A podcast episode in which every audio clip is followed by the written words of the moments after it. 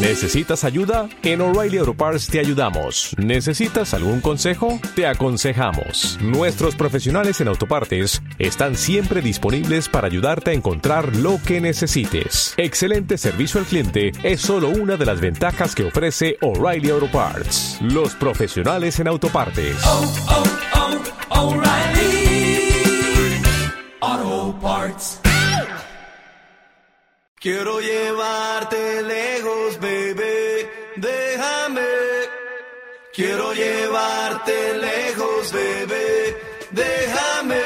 Te llevaré.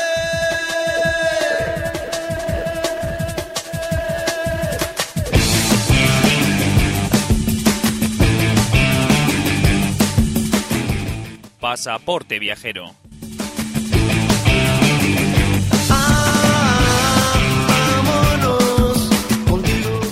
Buenas tardes, bienvenidos a Pasaporte Viajero. Muchas veces, las vacaciones pueden convertirse en un auténtico trabajo con características distintas a las que realizamos durante el año si no realizamos una correcta planificación.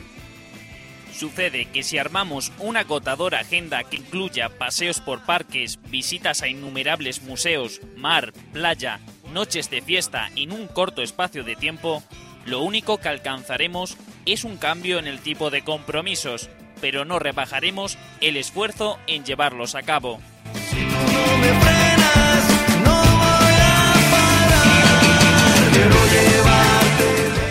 Durante unas vacaciones, muchas de las rutinas de vida habituales deben ser tomadas con mayores cuidados, puesto que el organismo necesita aclimatarse al nuevo tipo de vida, que incluirá cambios en la alimentación, el agua que se bebe, el clima que se experimente y las actividades que se realicen. Si tomamos conciencia de todas estas indicaciones y realizamos una correcta planificación de actividades, podremos disfrutar en mayor medida de unas merecidas vacaciones.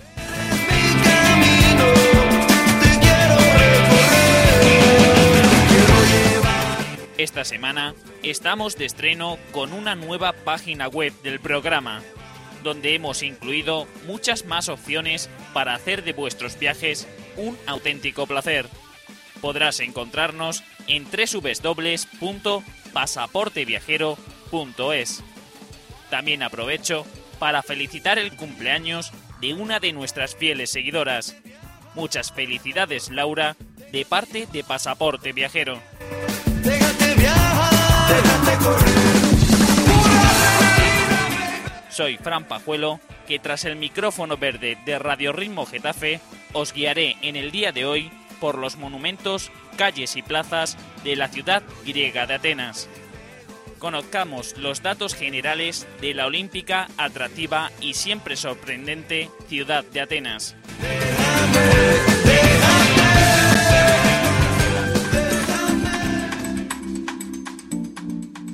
Atenas, ciudad consagrada a la diosa Atenea, es la capital de Grecia y actualmente la ciudad más grande del país. Tiene una población cercana a los 750.000 habitantes, pero en su área metropolitana, que alcanza los 427 kilómetros cuadrados, habitan 3,7 millones de atenienses. La historia de Atenas está ligada a la propia historia de Grecia.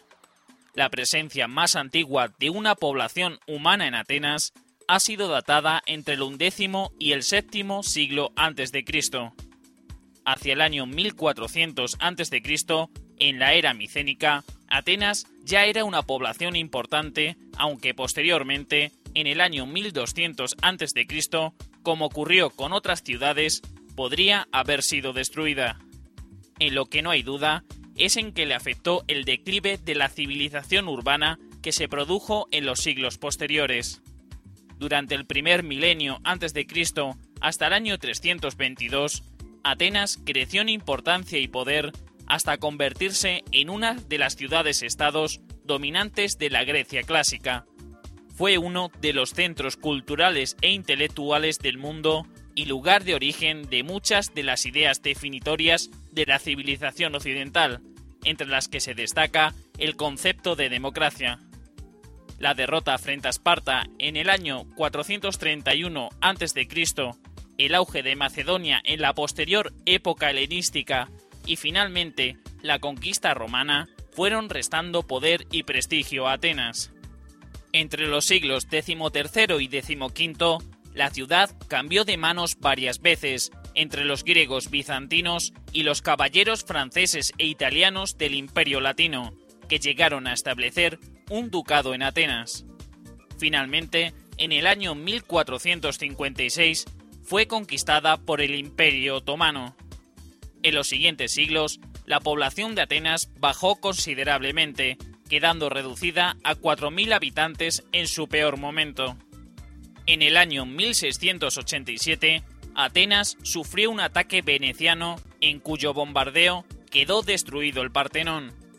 Tras la Guerra de la Independencia griega, acaecida entre los años 1821 y 1829, Atenas pasó a formar parte del nuevo Estado griego, siendo nombrada oficialmente capital de Grecia el 18 de septiembre de 1834. Desde la creación del Estado griego moderno, Atenas no ha dejado de aumentar su peso económico, influencia política y poblacional. Durante el reinado del rey Otón se construyeron múltiples edificios públicos y Atenas comenzó a crecer de forma planificada de acuerdo con las teorías urbanísticas de la época. Tras la derrota militar de Turquía en el año 1922 y el posterior Tratado de Lausana, cerca de medio millón de refugiados griegos procedentes de Asia Menor fueron acogidos en Grecia. Gran parte de ellos se instalaron en campamentos a las afueras de Atenas, dando origen a los suburbios actuales como Nea Iona o Nea Smyrni, lo que se tradujo en un crecimiento urbano explosivo y desordenado. La siguiente oleada inmigratoria se produjo tras la Segunda Guerra Mundial. Atenas posee un clima mediterráneo templado, característico por sus veranos calurosos y secos e inviernos suaves y lluviosos. Durante los meses de julio y agosto, la temperatura media máxima de Atenas es de 34 grados y la mínima alrededor de los 21 grados centígrados. Las temperaturas medias mínimas durante los meses más fríos no suelen ser inferiores a 5 grados, alcanzando medias máximas de 18 grados durante el mes de noviembre. El aeropuerto internacional Eleftherios Benicelos, situado a 20 kilómetros al este de Atenas, es el aeropuerto más importante de Grecia con más de 15 millones de pasajeros anuales. Está muy bien comunicado con la capital por autobús, metro y tren suburbano, así como la autopista Atiki A2. La red de metro de Atenas está formada actualmente por tres líneas. La ciudad también cuenta con dos líneas de tranvía, una extensa red de autobuses y trolebuses y una gran cantidad de taxis, por lo que podremos llegar a cualquier punto de la capital griega. Las grandes obras de infraestructuras realizadas desde el ingreso de Grecia en la Unión Europea, especialmente para la realización de los Juegos Olímpicos de 2004, han conseguido aliviar algunos problemas y mejorar la calidad de vida en Atenas. Actualmente, la ciudad es el centro político, económico y cultural de Grecia y un destino de gran importancia internacional.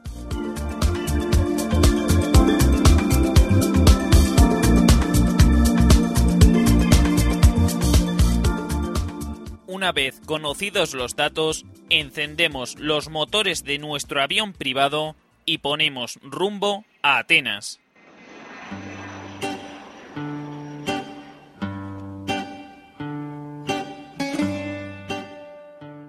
Comenzaremos nuestra visita a Atenas por la plaza más importante de la ciudad, la Plaza Sintagma. Llegaremos a esta zona cogiendo el metro en las líneas 2 o 3 y bajándonos en la estación Sintagma.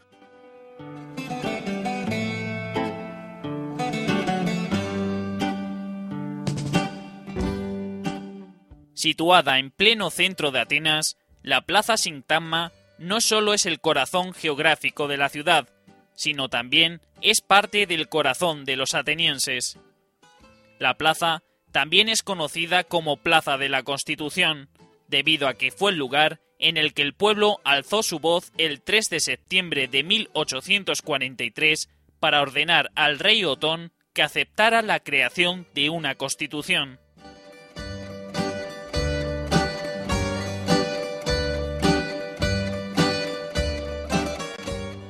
Presidiendo la Plaza Sintagma se encuentra el Parlamento, un imponente edificio que fue construido entre 1836 y 1842 como palacio para Otón, el primer rey de Grecia.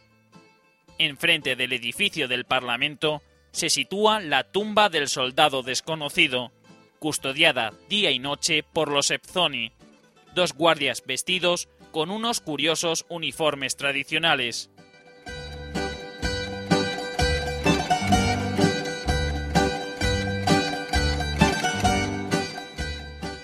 En la parte opuesta al Parlamento se encuentra la calle Hermou, una de las principales arterias comerciales de Atenas que suele estar animada a cualquier hora del día.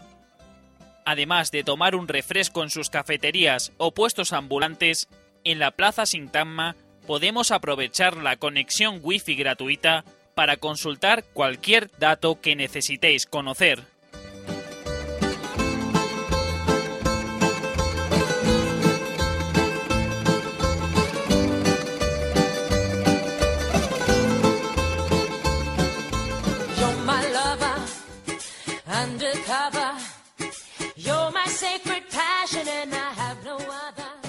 A 300 metros en dirección este, llegaremos al pulmón verde de la capital griega, los Jardines Nacionales.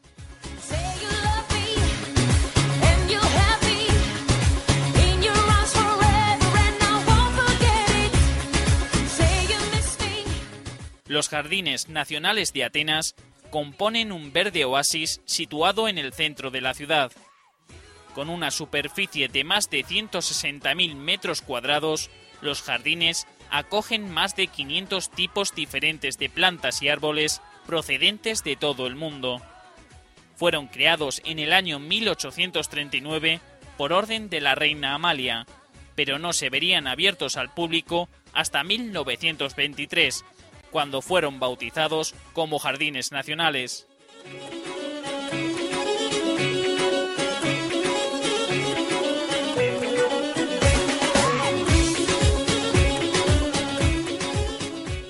Los jardines fueron diseñados por Friedrich Smith, que viajó por todo el mundo en busca de las plantas más exóticas y especiales, aunque también las fuerzas navales griegas recibieron el encargo de recoger diferentes especies de plantas durante sus travesías y misiones alrededor del planeta.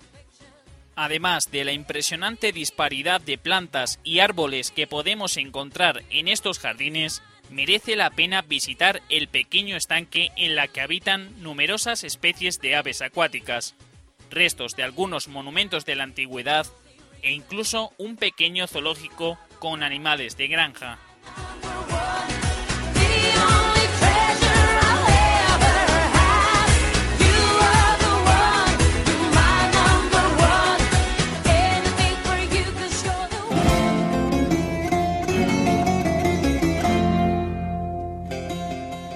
Caminaremos hacia el sureste de los jardines nacionales para llegar al Estadio Panathinaiko, la mayor joya olímpica que podemos encontrar en Atenas.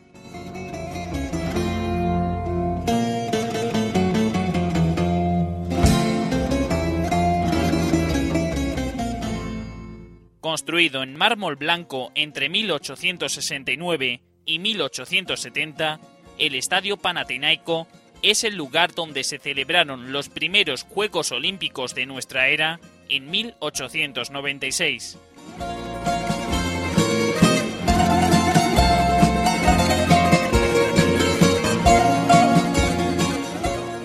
El primer estadio que se construyó en el mismo lugar fue edificado en madera en el año 330 a.C., donde se celebraban las competiciones deportivas durante las Panateneas. Las Panateneas eran unas celebraciones religiosas que se celebraban anualmente y dotadas de mayor importancia cada cuatro años, donde se rendía culto a la diosa Atenea mediante diferentes competiciones entre las que se incluían la hípica, el atletismo, la lucha o la carrera de cuadrigas.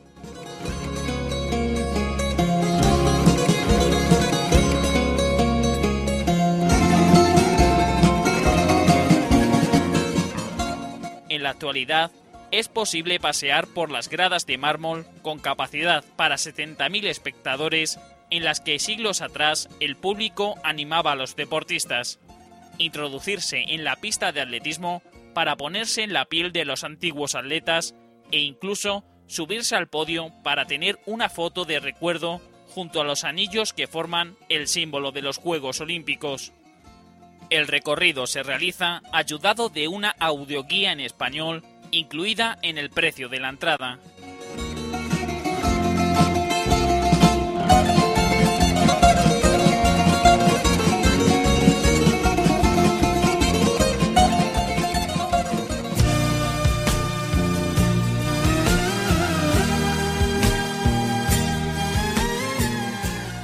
Caminaremos hacia el oeste por la calle Leoforos Basilisis Olgas para llegar al templo de Zeus Olímpico.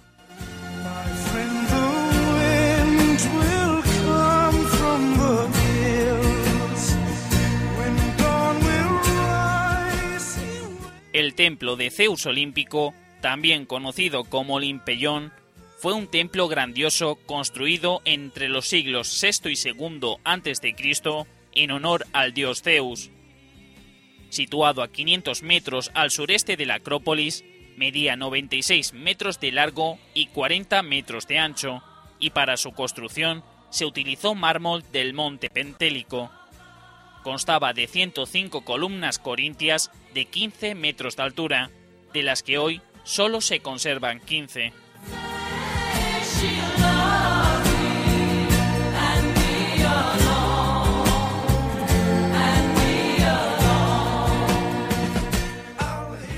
Durante el gobierno de Pisístrato, en el siglo VI a.C., comenzó la construcción de este imponente templo, aunque debido a diversos factores no se vería finalizado hasta el año 132 bajo el gobierno del emperador Adriano.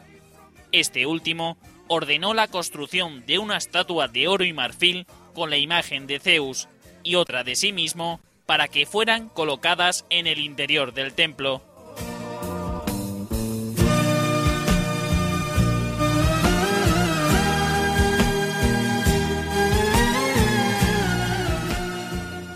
En la esquina noroeste del templo se encuentra la Puerta de Adriano, que fue construida en el año 131 en conmemoración del emperador romano.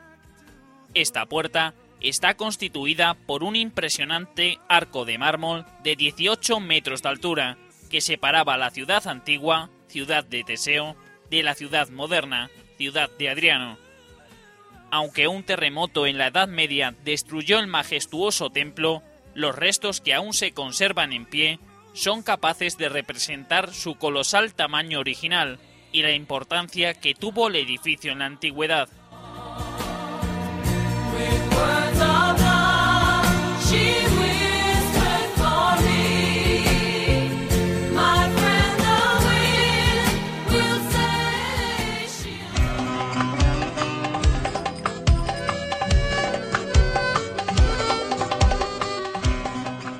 Seguiremos caminando hacia el oeste para llegar a la mayor joya de la arquitectura contemporánea de Atenas y a un museo que ha alcanzado gran importancia por el número de turistas que lo visitan. A unos 400 metros del templo de Zeus Olímpico llegaremos al nuevo Museo de la Acrópolis.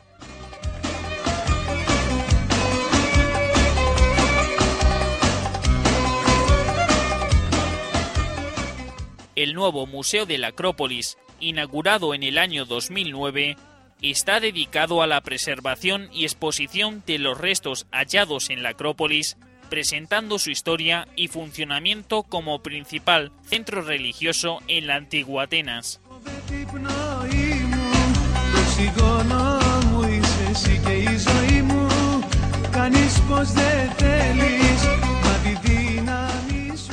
El edificio del museo compone una importantísima obra de arquitectura contemporánea.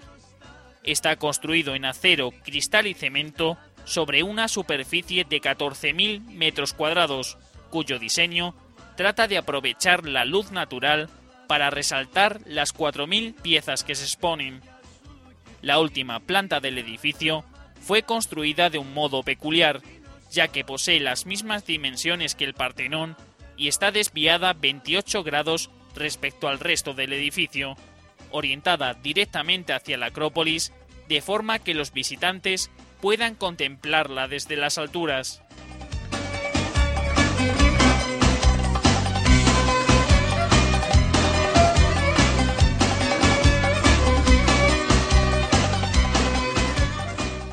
El Museo de la Acrópolis exhibe una amplia colección de piezas pertenecientes a los diferentes monumentos de la Acrópolis. A través de las diferentes exposiciones es posible ver algunas muestras de los restos de la antigua ciudad bajo un suelo de cristal, infinidad de esculturas y piezas clásicas, destacando las cariátides situadas en la última planta del museo, en la sala destinada al Partenón. Sin duda alguna, las robustas estatuas que representan a bellas sacerdotisas que actuaban como columnas en el edificio de la detección son las piezas más importantes del museo.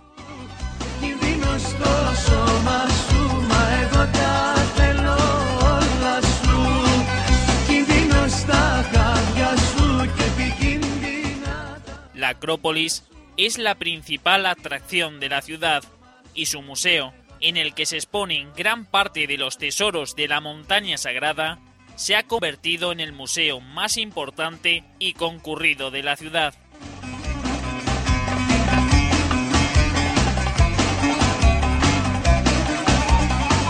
Κινδύνω στα χάδια σου Και επικίνδυνα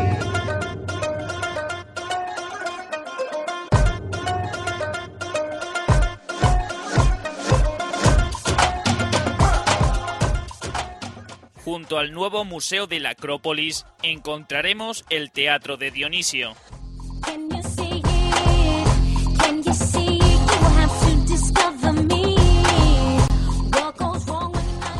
Edificado durante el siglo VI a.C., el Teatro de Dionisio fue el mayor teatro construido por los antiguos griegos con una capacidad para cerca de 17.000 espectadores.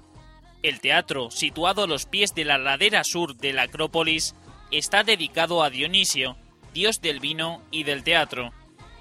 Inicialmente, los ciudadanos de la antigua Grecia se sentaban en la colina para rendir culto al dios Dionisio.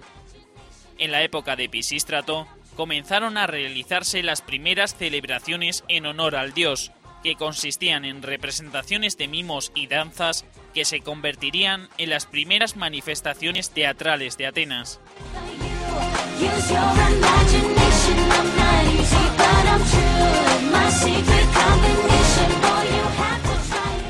A finales del siglo V a.C., se sustituyeron las iniciales plataformas de madera que ocupaban los espectadores a lo largo de la pendiente de la colina por gradas de cemento, en cuya primera fila, reservada para los ciudadanos más ilustres y compuesta por asientos de mármol, se incluía un altar consagrado a Dionisio. Con el paso del tiempo, las representaciones que comenzaron tímidamente a rendir culto al dios Dionisio fueron evolucionando para dar paso a la representación de las tragedias clásicas de Esquilo, Sófocles, Eurípides y Aristófanes.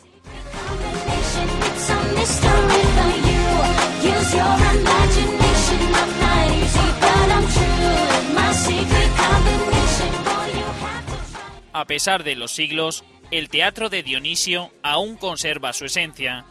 Es muy agradable sentarse en sus gradas para adentrarse en los inicios del teatro tal y como lo conocieron los antiguos griegos.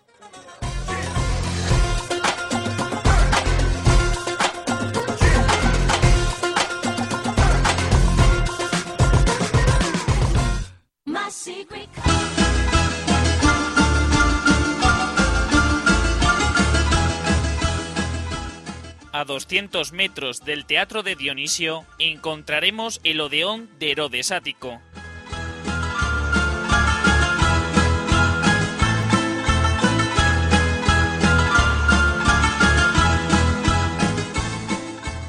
El Odeón de Herodes Ático es un impresionante edificio construido en el año 161 para la celebración de audiciones musicales. Fue erigido bajo las órdenes de Tiberio Claudio Herodes Ático en recuerdo de su esposa fallecida. Este imponente edificio estaba compuesto con muros revestidos de mármol, asientos también realizados en mármol, para más de 5.000 espectadores. En la edificación de planta romana destacaba su techo cubierto con madera de cedro. El teatro contaba con una orquesta circular y un escenario de más de 35 metros de anchura. El fondo del escenario estaba repleto de nichos en los que se colocaban estatuas a modo de decoración.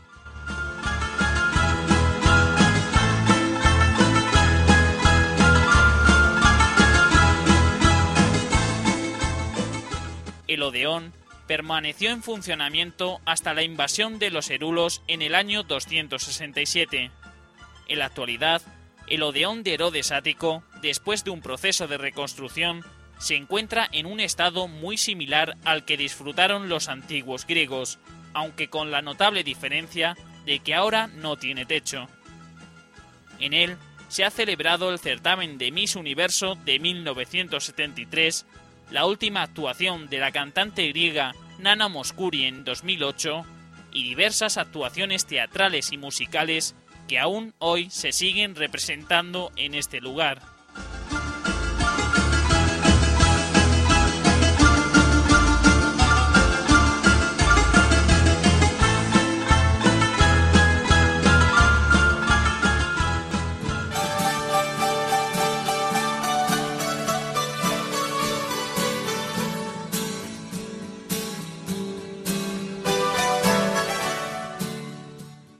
La próxima visita, subiremos los últimos metros de la colina para llegar a la famosa Acrópolis de Atenas.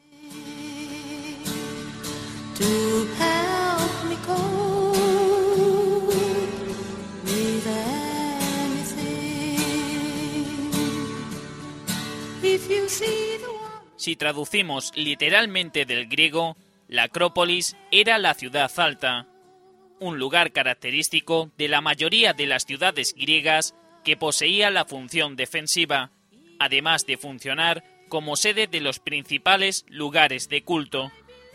Se encuentra situada en una cima que se alza 156 metros sobre el nivel del mar y es posible divisarla desde cualquier zona de la ciudad. Sin lugar a dudas, es el mayor símbolo de la capital griega. A pesar de que con el paso de los siglos la Acrópolis ha sido saqueada y destrozada en diversas ocasiones, los restos fueron restaurados tras la declaración de la independencia de Grecia. La Acrópolis contiene algunos de los monumentos más conocidos de la época clásica, como el Partenón, el Erectión, el Templo de Atenea Nike y los Propileos.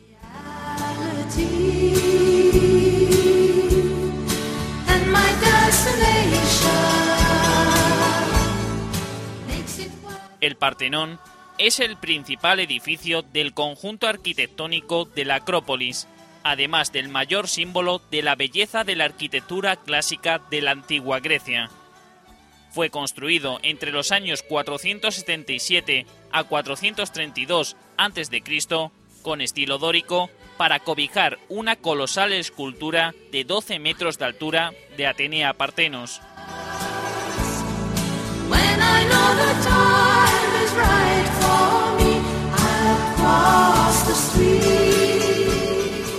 El Erectión, situado al norte del Partenón, es un templo jónico erigido en el lugar más sagrado de la Acrópolis, donde la diosa Atenea hizo florecer el primer olivo de las tierras griegas.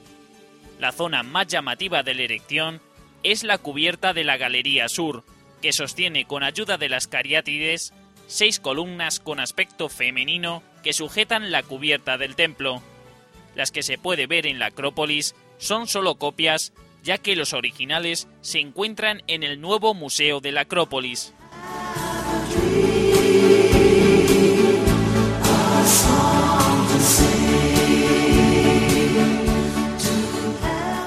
Unos pocos metros hacia el oeste del Erectión encontraremos los Propileos. Construida entre los años 437 y 432 a.C., esta grandiosa entrada a la Acrópolis contaba con un edificio central de forma rectangular, compuesto por columnas dóricas que delimitaban cinco puertas de acceso con diferentes funciones.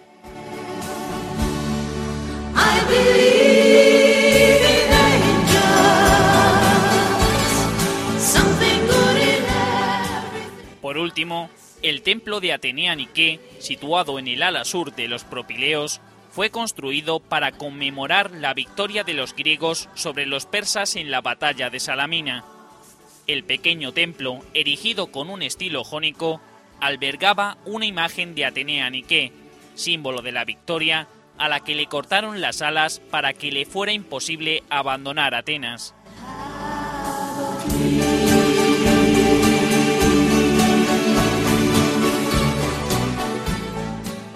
Podremos visitar la Acrópolis todos los días de 8 y media de la mañana hasta las 15 horas de la tarde. Para que nadie se sienta decepcionado, es necesario decir que gran parte de la Acrópolis está prácticamente destrozada y repleta de grúas que estropean las fotos, pero aún así, el enorme encanto que posee el lugar es capaz de minimizar estos problemas.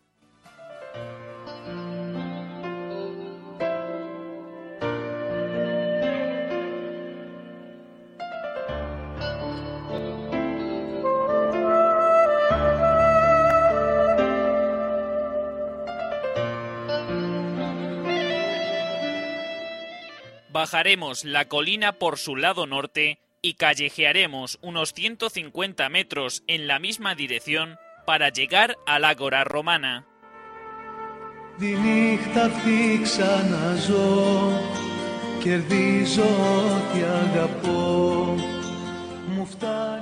El ágora romana, también conocida como Foro Romano, es la antigua plaza pública de Atenas donde se situaba el mercado central y uno de los principales lugares de reunión de la ciudad. La construcción del Ágora Romana tuvo lugar entre los años 19 y 11 a.C., bajo las órdenes del emperador Augusto y posteriormente ampliada por el emperador Adriano. Durante su época dorada, el ágora ocupaba un espacio rectangular de 100 metros cuadrados, a lo largo de los cuales se disponían los diferentes comercios, el mercado central y las letrinas públicas.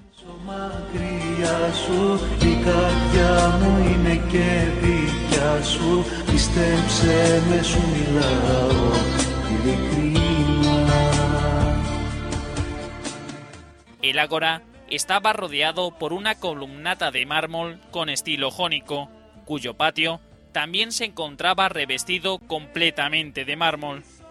A través de las puertas de entrada al edificio se llegaba a los sectores oriental y occidental de la ciudad.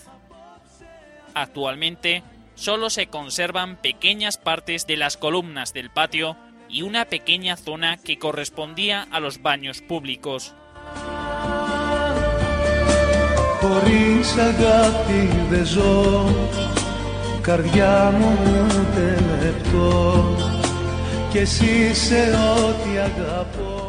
En la zona oeste del Ágora encontraremos la Torre de los Vientos, un edificio poligonal del siglo II a.C.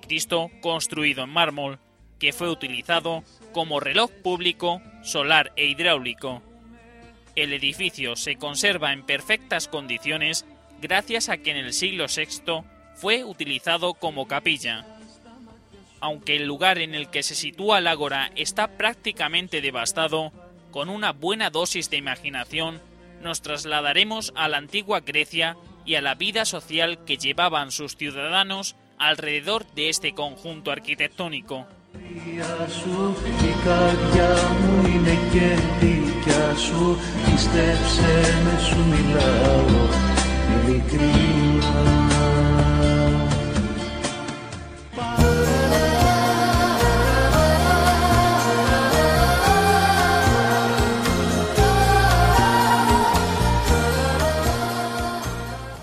Norte del ágora romana se encuentra la biblioteca de Adriano.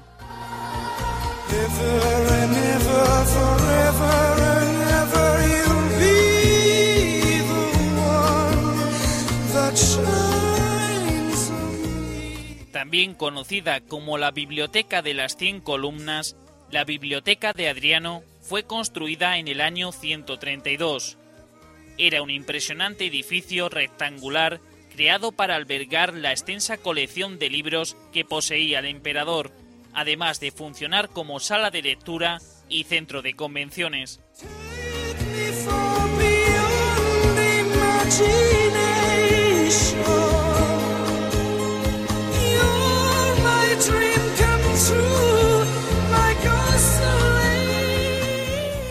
La biblioteca de Adriano ocupaba un extenso recinto de 122 metros de largo por 80 metros de ancho, que se encontraba rodeado por una galería compuesta por 100 columnas.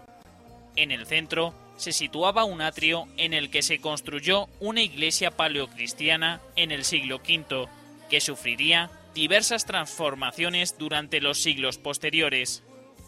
La biblioteca quedó destrozada y perdida en el olvido hasta el año 1885, cuando comenzaron las excavaciones para la extracción de algunos bloques de piedra caliza e impresionantes columnas corintias de más de 8 metros de altura.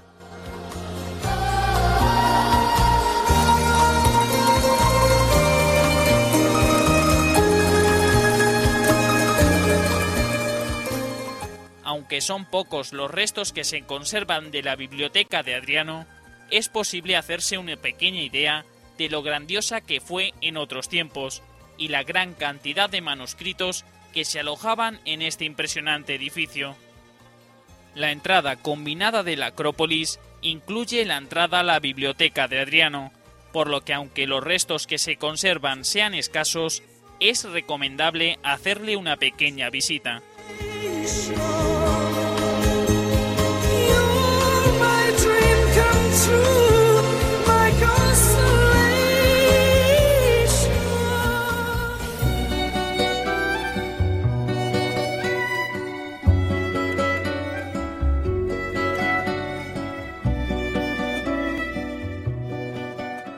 Caminaremos 300 metros en dirección oeste para llegar a una de las plazas más importantes de la Grecia clásica, donde se ubicaba el Ágora Antigua.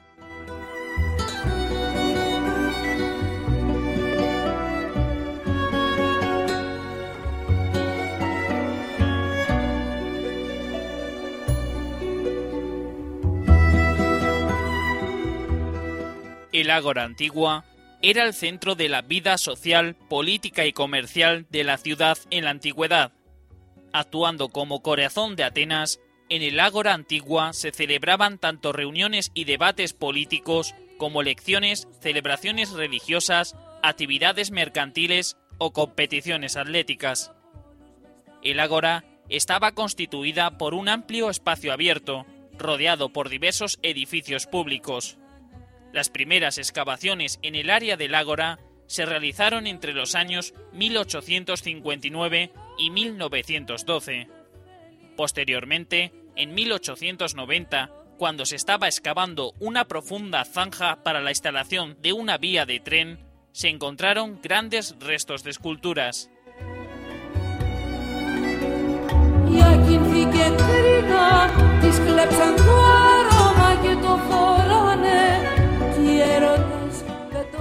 Para tratar de desenterrar el ágora por completo, fueron demolidas más de 360 casas modernas. Entre los restos encontrados se realizó la reconstrucción de la estoa de Átalo. Este edificio de planta rectangular, conformado por una sucesión de columnas, fue un regalo del rey de Pérgamo en la antigüedad. Hoy en día contiene el Museo del Ágora Antigua de Atenas. Las exposiciones del museo, fundado en 1957, contienen diferentes objetos encontrados en las excavaciones como cerámicas, joyas, armas o monedas.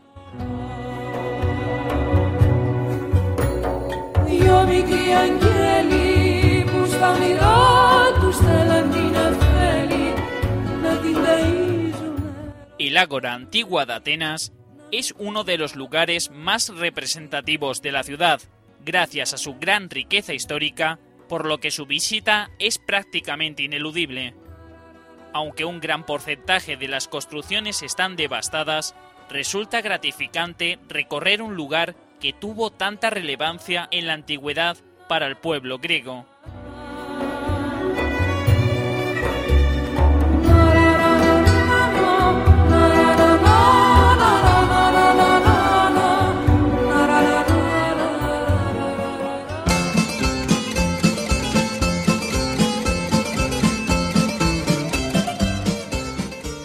Para llegar a nuestro próximo destino, cogeremos el metro en la línea 1 y nos bajaremos en la estación Victoria. En plena avenida Eukostis Okdois Octorriu encontraremos el Museo Arqueológico de Atenas.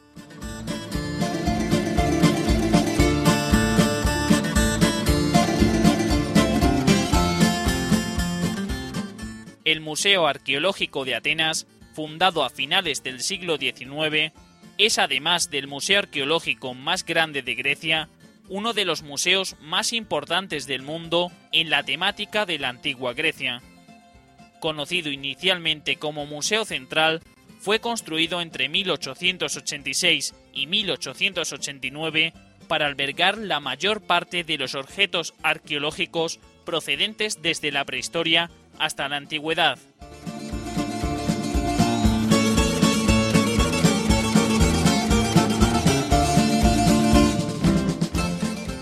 Durante la Segunda Guerra Mundial, el imponente edificio de estilo neoclásico se vio obligado a cerrar sus puertas y a guardar sus obras en cajas protectoras.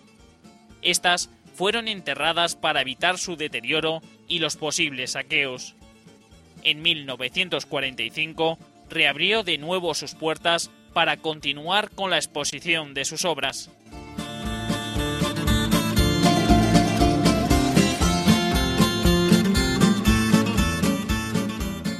A lo largo de las diferentes salas se ven representadas las diferentes culturas y civilizaciones griegas a través de objetos como vasijas de piedra, joyas, figuras realizadas en mármol o algunas máscaras funerarias creadas a base de oro.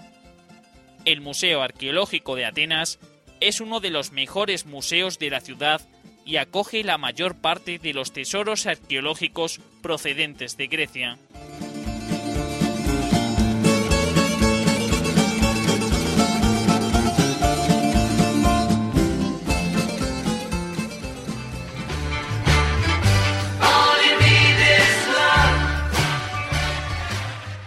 Desde el Museo Arqueológico decimos adiós a nuestra visita a Atenas.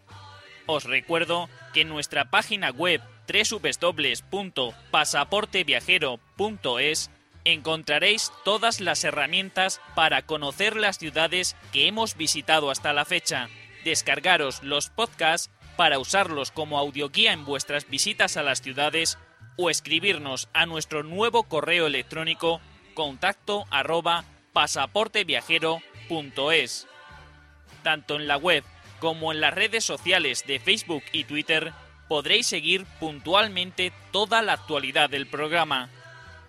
Yo os espero la próxima semana en una nueva ciudad, un nuevo destino para los turistas radiofónicos de Pasaporte Viajero. Hasta la semana que viene.